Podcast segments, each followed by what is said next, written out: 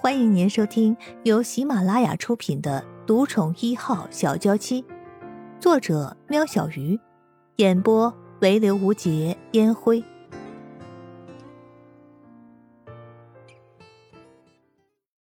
第六十八集。啊，那我先带孩子回去，晚点再过来。生意人不敢想象盛雪知道自己子宫外孕后的情绪反应，打算过来守着她。不用了，这里有我。你把小孩安顿好，明天再过来吧。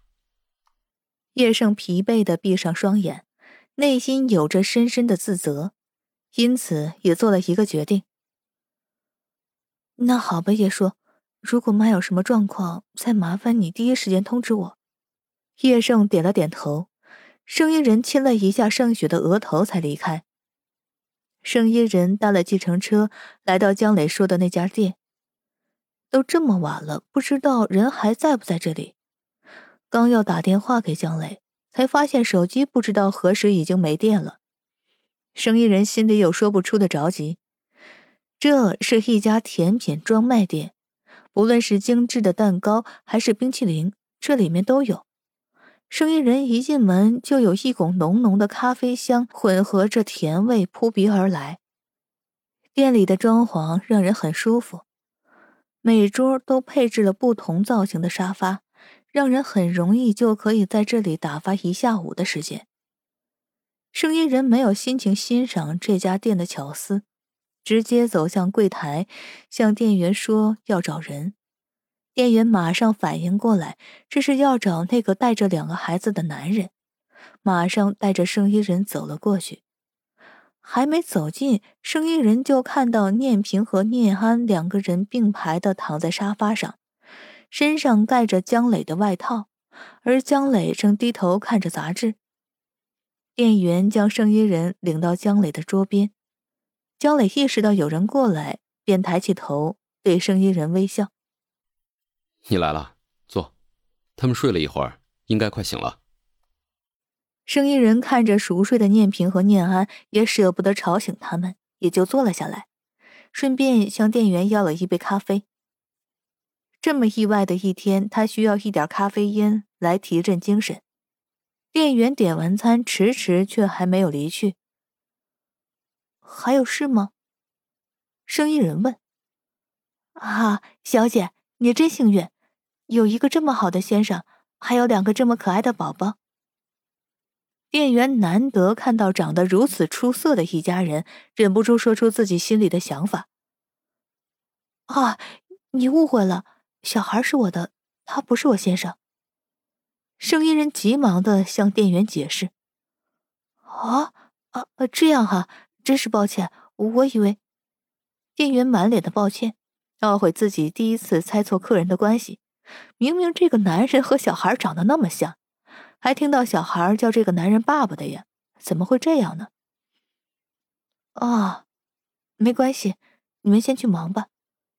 江磊拿了些小费给店员，避免让生意人越来越尴尬。艺人，你别在意，可能是下午念平又叫错，被他听到，他才误会的。江磊不希望这个小插曲让生意人又避着他。江磊不是不知道，今天下午生意人打算默默的经过他的摊子。远远的，他早就看到了生意人。要不是念平认错他是陆安觉，今天他也没有机会和生意人坐在这里。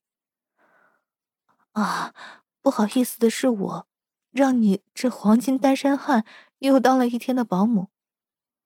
生意人虽然在意，但也不好表现出来，毕竟江磊帮他照顾了一天的孩子，而且这是店员的问题，与江磊无关。别说这个了，你妈的状况还好吗？江磊看到念平的手伸了出来，顺手把念平的手又塞到外套下。生意人喝着店员刚送过来的咖啡，也没忽略江磊的举动。看他动作做的这么自然，也难怪人家会误会。如果陆安觉知道，肯定又要发脾气了。艺人，江磊看生意人走神又叫了他一次。啊？哦哦，我妈已经开完刀了，还要住几天。没事就好，等一下我送你们回去吧。江磊看到生意人的神色中透露出一丝疲惫，自愿当起司机送他们回家。生意人还没有回答，就看到念平睁开了眼睛。原本念安本来就快醒了，听到生意人的声音，坐了起来，想看看是不是妈妈来了。妈咪，回家。念安刚睡醒，脸红彤彤的，加上迷蒙的双眼，说有多可爱就有多可爱。声音人把念安抱了起来，亲亲她的脸颊。好，等姐姐醒了，我们就回家。不要，现在。念安完美的性格里唯一的缺陷就是有起床气，常搞得圣衣人哭笑不得。只有陆安觉在的时候，念安会收敛一点，不然念安倔起来可没有人说得听。看着念安撅起了嘴，随时准备大哭一场，声音人叹了口气，转向江磊：“哎呀，看来又要麻烦你了。”“说什么呢？我的荣幸。现在走吗？”圣衣人点点头。“那念平我来抱吧。”江磊把外套裹住念平，抱起，一手拿起收折后的推车，往门外走去，将婴儿车拆下，固定在后座，再将两个都醒了的孩子系好安全带。生意人和江磊也分别上了车。生意人坐在副驾驶，问着江磊：“你会不会太累？要不然我来开吧。”别忘了，我是夜猫子，现在才是我清醒的时候。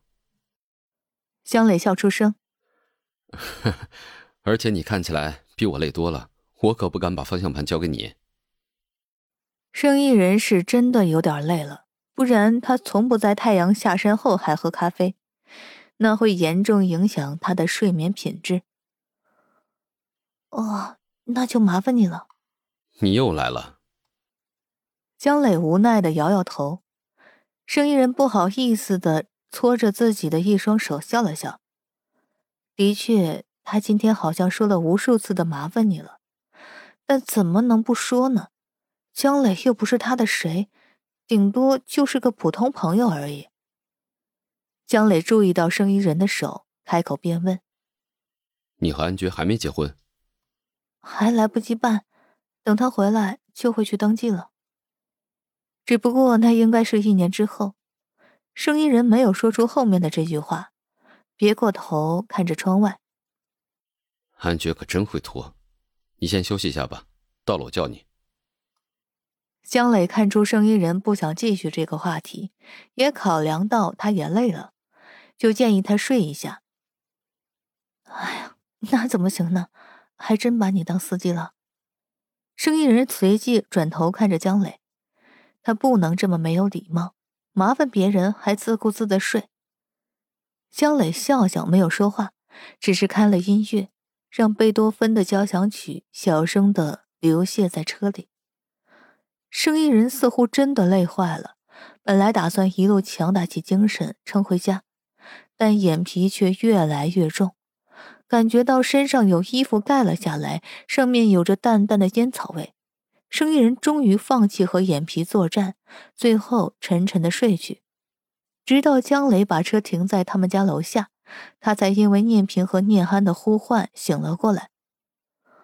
妈咪到了，念安迫不及待的想要赶紧上楼。啊，江磊啊，谢谢你，改天请你吃饭。